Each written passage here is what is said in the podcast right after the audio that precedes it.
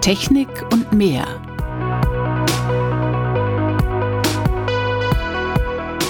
Faszination Meerestechnik. Ein Podcast von Bärbel Feening in Kooperation mit der Gesellschaft für maritime Technik GMT.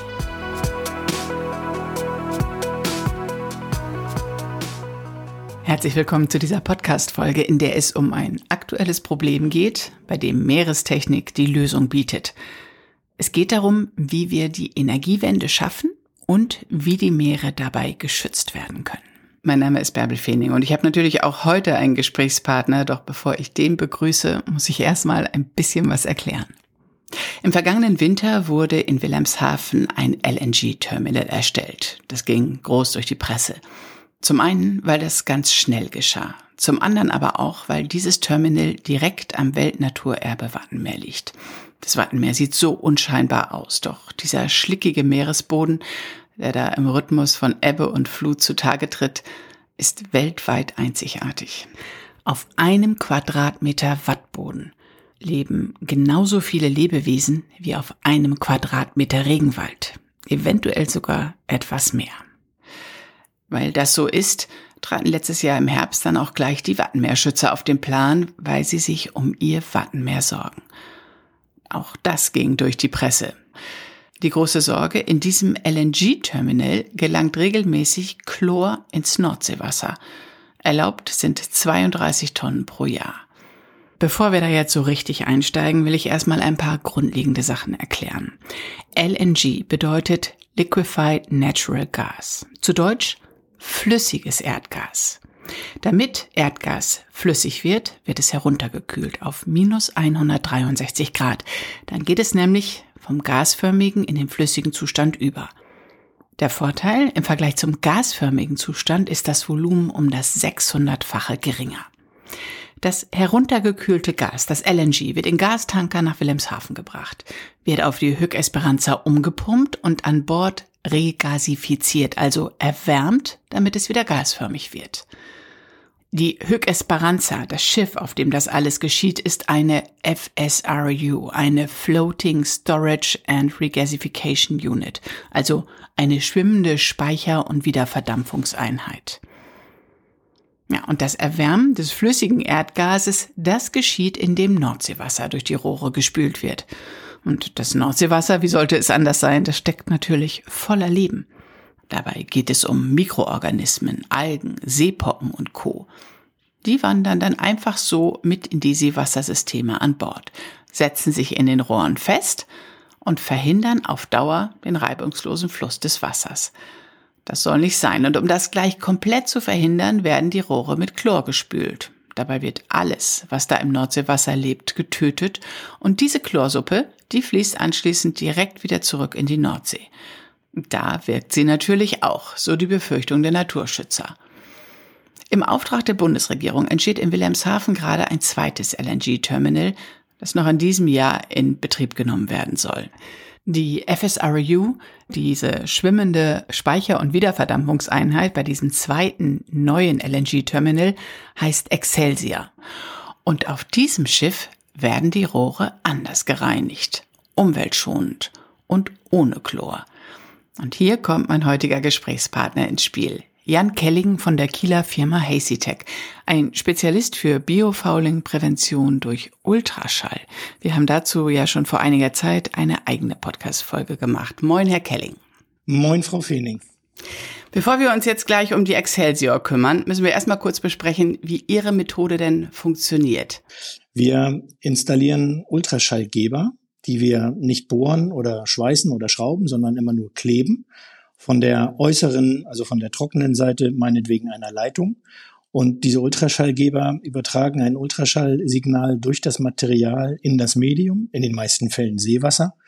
Und dann sorgt der Ultraschall dort in diesem Medium dafür, dass sich jedwede Ablagerung, Kleinstlebewesen, Mikroorganismen, Einzeller nicht an den Oberflächen anhaften können. Dadurch können sie den Biofilm nicht bilden, den sie sonst bilden würden, auf dem dann Muscheln, Pocken, Algen anfangen zu wachsen und äh, eben genau diesen marinen Bewuchs und dieses Fouling bilden, das die Schifffahrt nicht haben will, weil eben dann Wasserströme gehindert werden. Das ist das, was unsere Technologie verhindert. Das ist zum Beispiel ein Problem an Schiffsrümpfen. Da wird es überwiegend angewendet, oder? Das ist ein Problem natürlich in erster Linie an Schiffsrümpfen. Da sind wir in Entwicklungsschritten, um auch ein allgemeingültiges Produkt für den Rumpf, das auf jeder, auf jedem Fleckchen dieses Planeten funktioniert, tatsächlich marktreif zu kriegen. Wo wir es bisher anwenden, sind die sogenannten Nischenanwendungen. Das ist der Propeller. Das sind aber in, in erster Linie die Seewasserkühlsysteme, also die Ansaugöffnungen, die Leitung, die Wärmetauscher an Bord, die das heiße Maschinenwasser mit dem Seewasser dann äh, gegenläufig bewegen, so dass das Maschinenwasser wieder gekühlt in die Maschine zurückkommen kann. Und ähm, das ist hier auf der Excelsior genau das gleiche Thema, wobei hier das Seewasser ja nicht zur Kühlung der Maschine, sondern zur Erwärmung des flüssigen Gases verwendet wird. Aber das Prinzip ist das gleiche. Es ist Seewasser an Oberflächen der Leitung, der Filter, der Wärmetauscher. Und dort können wir genauso den Bewuchs verhindern wie auf äh, typischen Handelsschiffen, Containerschiffen, Kreuzfahrern oder ähnlichem. Wie viel Erfahrungen haben Sie damit denn schon gesammelt? Ist das jetzt eine ganz neue Idee? Wir haben durchaus schon einen gewissen Erfahrungsschatz angehäuft. Wir sind seit knapp sieben Jahren mit dem Unternehmen am Markt. Wir haben äh, über 8000 dieser Schallgeber mittlerweile installiert und äh, davon natürlich auch ein Teil in der Industrie, aber den Großteil in der Schifffahrt. Wir sind auf etwas über 700 Schiffen mittlerweile an unterschiedlichen Anwendungen mit der Technologie äh, in Betrieb. Sind da auch namhafte Schiffe dabei? Also die wir so, die, die der normale Podcast-Hörer jetzt vielleicht kennt, der kein Schiffsspezialist ist sind äh, namhafte ähm, Reedereien dabei. Da sind äh, viele, äh, die gehören zu unseren First Movern, viele äh, skandinavische, aber auch deutsche Reedereien dabei. Ich glaube, sehr populär ist ähm, die Mein Schiff-Reihe von TUI Cruises. Die Mein Schiff 3, die Mein Schiff 6, die Mein Schiff 1 sind bereits bestückt seit etwas über einem Jahr. Wir werden in diesem Jahr noch die Mein Schiff 5 und die Mein Schiff 2 bestücken ähm, und die dann letzte folgende fahrende Mein Schiff äh, im nächsten Jahr. Also das ist sicherlich etwas, was ähm, viele Menschen kennen. Gerade hier oben in Kiel an der Kieler Förde. Ähm, der Kieler kennt Mein Schiff, weil die äh, auch immer wieder im Sommer auf ihren Kreuzfahrten hier in die Förde kommen. Also ist es keine fixe Idee, Ultraschall einzusetzen, um Rohre zu reinigen oder Schiffsrümpfe zu reinigen, sondern es ist nachgewiesen effektiv. Korrekt, genau das ist es, ja. Nun hat das BMWK, das Bundesministerium für Wirtschaft und Klimaschutz, entschieden, dass ihre Technologie beim zweiten LNG-Terminal in Wilhelmshaven eingesetzt werden soll, damit dort kein Chlor in die Nordsee eingeleitet wird.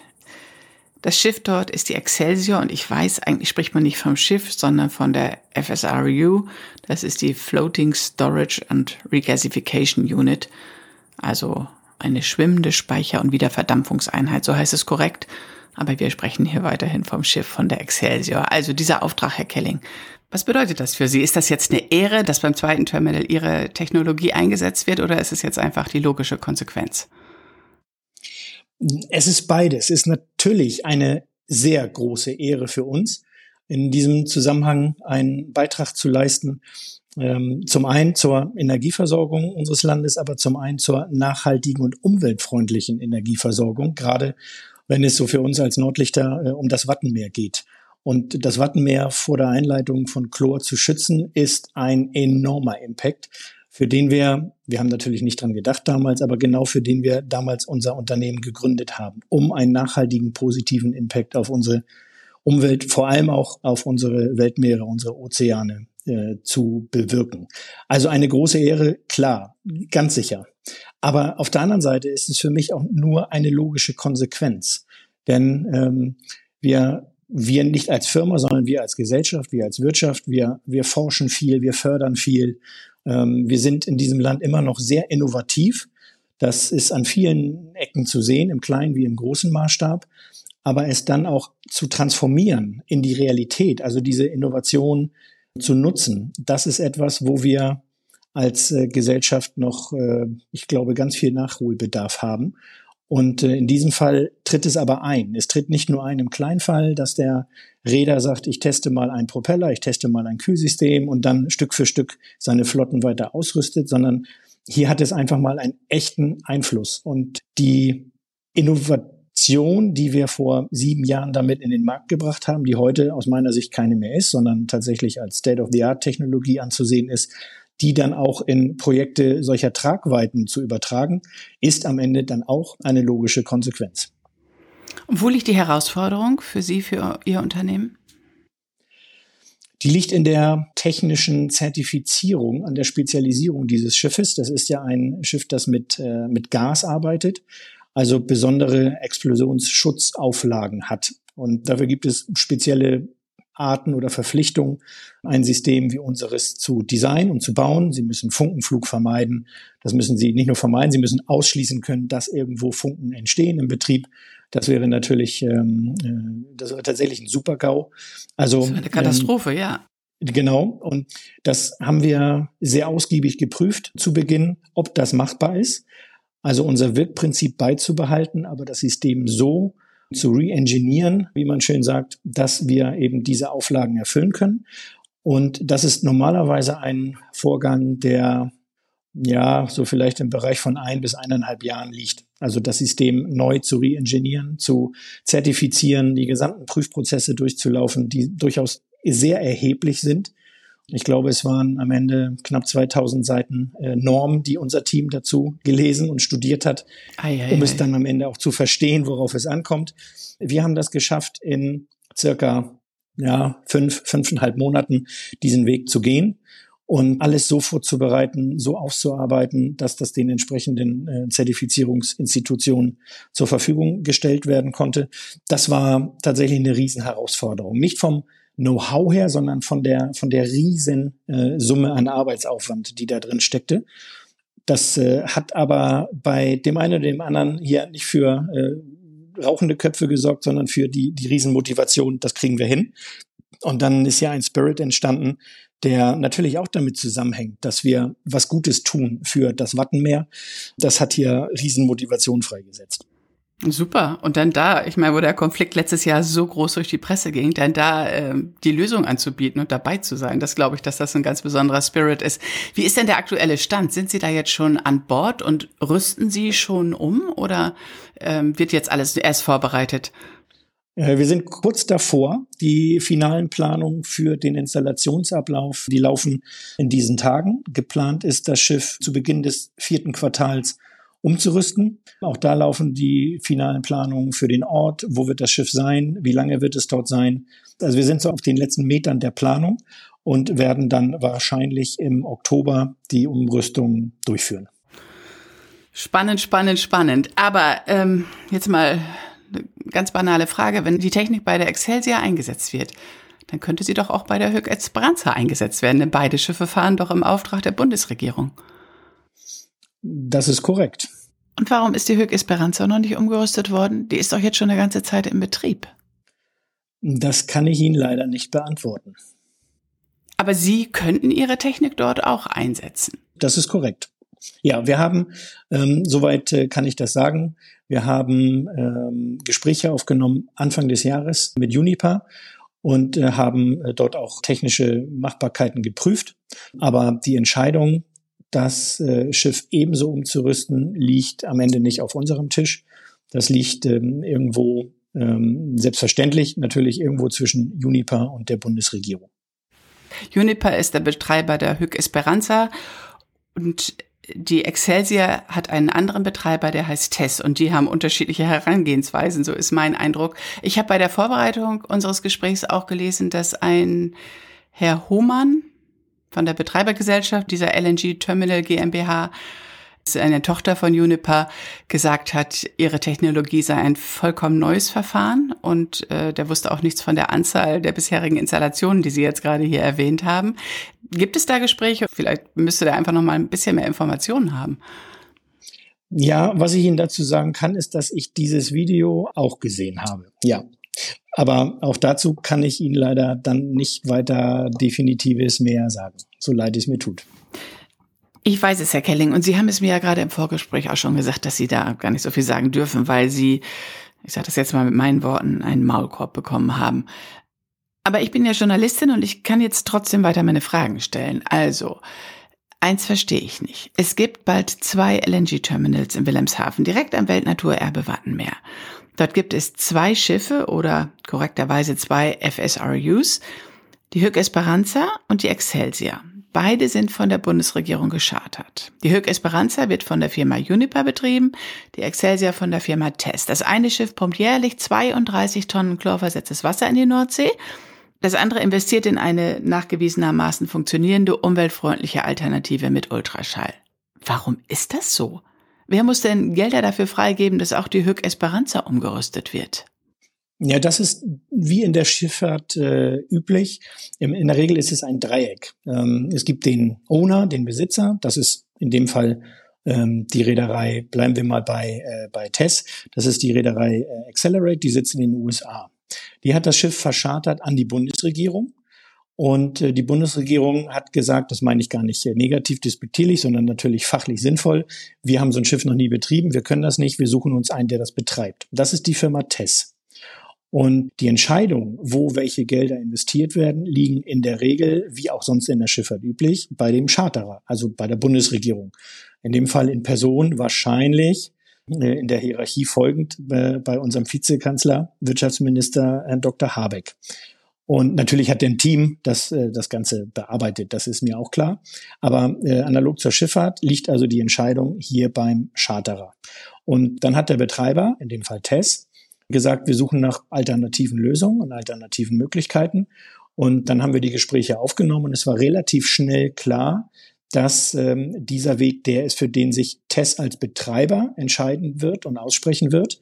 Und der hat das dann mit dem BMWK so lange besprochen, ging Pläne hin und her, Diskussionen, Budgets, alles das, was dazugehört. Und äh, am Ende hat das BMWK bestätigt, unsere Technologie für dieses Schiff äh, einsetzen zu wollen und auch die Kosten dafür zu übernehmen. Und die sind meines Wissens ähm, durch den Bundeshaushaltsausschuss gegangen. Und auch das ist medial kommuniziert worden. Der Bundeshaushaltsausschuss hat äh, für beide Standorte Wilhelmshaven 1 und 2 die Summen freigegeben. Und auch das nach meinem Kenntnisstand, sich dafür ausgesprochen, ich weiß nicht, ob fordern hier das richtige parlamentarische Wort ist, aber sich dafür ausgesprochen, beide äh, Standorte zu bestücken. Das sind äh, öffentliche Informationen, die überall recht frei zugänglich sind. Und nachdem das BMWK dann diese Entscheidung bestätigt hat, sind wir, das ist unser Ansprechpartner, das ist äh, der Betreiber und der Owner, also der Besitzer des Schiffes und äh, Tess als, äh, als Betreiber. Das sind unsere Ansprechpartner primär, mit denen wir die Installationsplanung, die Bestückung, die Handbücher hinterher, das Handling des Systems besprechen und austauschen. Aber das macht es ja noch viel heftiger, wenn die Gelder schon freigegeben sind dafür, dass beide Schiffe umgerüstet werden. Wer muss dann jetzt mal ein Machtwort sprechen, damit auch bei der Hück Esperanza was passiert? Also es gäbe die Möglichkeit, das Weltnaturerbe Wattenmeer zu schützen vor noch und noch und noch mehr chlorversetztes Wasser, was da eingeleitet wird. Es gibt die Gelder dafür, es gibt die Technik dafür und trotzdem passiert nichts. Wer muss jetzt mal auf den Tisch schauen mit der Hand und sagen, jetzt wird's gemacht? Ja, vielleicht versuchen Sie das mal, Frau Feening. oh, oh. Herr Kelling, ich wusste nicht, dass ich so einen Einfluss habe. Wen soll ich anrufen, Scholz oder Habeck? ja, auch das. Äh, ähm, Wer weiß, vielleicht hören die ja diesen Podcast, Herr Kelling. Wer weiß, ich äh, äh, finde ihn ja auch sehr populär, ähm, schon seit längerem. Und ich äh, kann mir gut vorstellen, dass der eine oder andere uns jetzt auch zuhört, was ja sehr wünschenswert wäre. Aber diese Frage äh, kann ich Ihnen ebenso wenig beantworten wie die eine oder andere, die Sie vorher gestellt haben. Ja, ich äh, kann dann vielleicht nur noch mal daran appellieren, dass der Bund ja auch eine Vorbildfunktion hat. Und ich meine, wenn es die Technik gibt und die Gelder gibt und äh, einen absolut schützenswerten Lebensraum, ein absolut schützenwertes Weltnaturerbe Wattenmeer, dann sollte doch mal was passieren. Das ist ja auch der Ansatz, den Test von Anfang an kommuniziert hat. Und das war etwas, was ich sehr, auch sehr als inspirierend empfunden habe. Und ich darf darüber ganz offen sprechen, weil ähm, auch Herr Dr. Schmidt, der CTO von äh, TESS, der federführend für dieses Projekt verantwortlich ist, da eine sehr offene Kommunikation pflegt. Und es war von Anfang an der Spirit sozusagen in diesem Thema, dass es doch darum gehen muss, alles zumindest zu versuchen. Natürlich können wir nicht belegen, dass wir vergleichbare Ergebnisse auf einem FSIU in Wilhelmshaven am Jadebusen schon erzielt haben. Natürlich nicht, weil es gab dort bisher noch keine FSIUs. Man muss das ein bisschen runterbrechen auf Seewasser. auf die Systeme und die sind in allen Schiffen gleich. Natürlich hat so ein FSIU deutlich mehr Meerwasser, tolles Wortspiel, das es ansaugt. Wenn Sie ein klassisches Containerschiff vergleichen, das äh, so eine mittlere Größe hat, 250, knapp 300 Meter, dann äh, saugt ein FSIU in gleicher Zeit äh, sicherlich eine sechs bis zehnfach größere Volumenmenge an als dieses typische Containerschiff. Aber das Schöne an unserer Technologie ist, dass wir sie skalieren können auf die Größe, die erforderlich ist. Und jetzt kann man sagen, okay, das muss ich glauben. Ja, das ist korrekt. Aber mit ein bisschen technischem Verständnis, dann kann ich das auch sehr leicht glauben, dass die Technologie, so wie sie funktioniert, von klein auf groß skalierbar ist. Und in den Gesprächen mit Tess war das natürlich auch Thema, dass wir eben hier für einen 1 zu 1 Vergleich keine Werte liefern können. Aber der Spirit, der drüber lag, war immer auf der Ebene, wir müssen alles versuchen, ob es funktioniert oder nicht. So hart will ich es gar nicht formulieren, aber wir müssen alles versuchen, um das Wattenmeer zu schützen. Und ähm, natürlich können wir auch gewisse Aussagen treffen und haben wir auch gewisse Vereinbarungen getroffen, über die ich nicht weiter im Detail äh, sprechen darf. Aber natürlich muss es auch ein System sein, das grundsätzlich funktioniert. Das haben wir belegt mit über 700 Installationen in der Schifffahrt. Und äh, wenn man diesen letzten kleinen Mut hat, und Tess hatte ihn und das BMWK hat ihn auch bewiesen, weil es einfach anhand der, der Daten, Zahlen und Fakten entschieden hat, dass das natürlich einleuchtend ist, dass diese Technologie skalierbar ist auf die Größe des FSIU von TESS, dann ist die Entscheidung ganz schnell und ganz, äh, ich finde, auch wieder in neuer Deutschlandgeschwindigkeit äh, wirklich sehr schnell getroffen worden. Von erster Vorstellung beim BMWK bis zum finalen Jahr sind es, glaube dreieinhalb Monate gewesen, was ich auch für, für als sehr schnell erachte. Also da haben die Prozesse und die Ideen, das Wattenmeer zu schützen, tatsächlich gut ineinander gegriffen.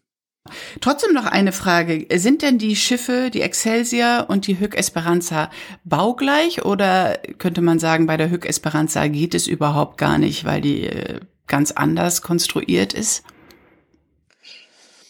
Ja, da bewegen wir uns jetzt auf einem Terrain. Ähm, wir sind üblicherweise in der Schifffahrt äh, in solchen Projekten äh, unterzeichnen sie natürlich Verschwiegenheitserklärungen, äh, um nicht über die, die Technologie zu sprechen, nicht anderen mitzuteilen, wie dieses Schiff tatsächlich arbeitet, wie es äh, designt und gestaltet ist. Aber äh, im Grunde ist das auch unerheblich, denn es sind immer, und so muss man es äh, sehen, es sind immer wasserführende Oberflächen. Und ob diese wasserführende Oberfläche ein Plattenwärmetauscher ist oder ein Rohrbündelwärmetauscher, der ein oder andere, der in der Technologie, in der Thematik steckt, ohne da jetzt tief einzusteigen, äh, kennt dann die Unterschiede. Das ist aber im Endeffekt ist es wie, wie Fahrradfahren und Rollerfahren. Beides hat zwei Räder und bei dem einen treten sie in die Pedalen, bei dem anderen nutzen sie die Füße also bei dem analogen Roller von früher. Ja. Es ist unterschiedlich, aber es ist beides ein, ein Gerät, das mit zwei Rädern sich über den Boden bewegt. Und hier ist es genauso vergleichbar. Es sind immer wasserführende Systeme. Und ob das groß, klein, rund oder eckig ist, Rohbündelwärmetauscher, Plattenwärmetauscher oder andere Anlagen, macht für uns, für die Technologie, keinen Unterschied. Es gäbe also eine Lösung, das Wattenmeer zu schützen. So können wir doch unser Gespräch jetzt zusammenfassen. Und jetzt muss einfach mal was passieren. Das haben Sie wunderbar zusammengefasst, Frau Feening. danke Ihnen, Herr Kelling. Ich danke Ihnen. Es hat wieder sehr viel Spaß gemacht. Das war die heutige Podcast-Folge. Ich habe mich mit Jan Kelling unterhalten. Das ist einer der Geschäftsführer der Kieler Firma HazyTech. Es gibt im Podcast Technik und mehr Faszination Meerestechnik eine weitere Podcast-Folge zusammen mit Jan Kelling. Das ist Folge 20, saubere Schiffsrümpfe mit Ultraschall. Danke fürs Zuhören und danke für eine kurze gute Bewertung auf Apple Podcasts oder Spotify. Und bis bald.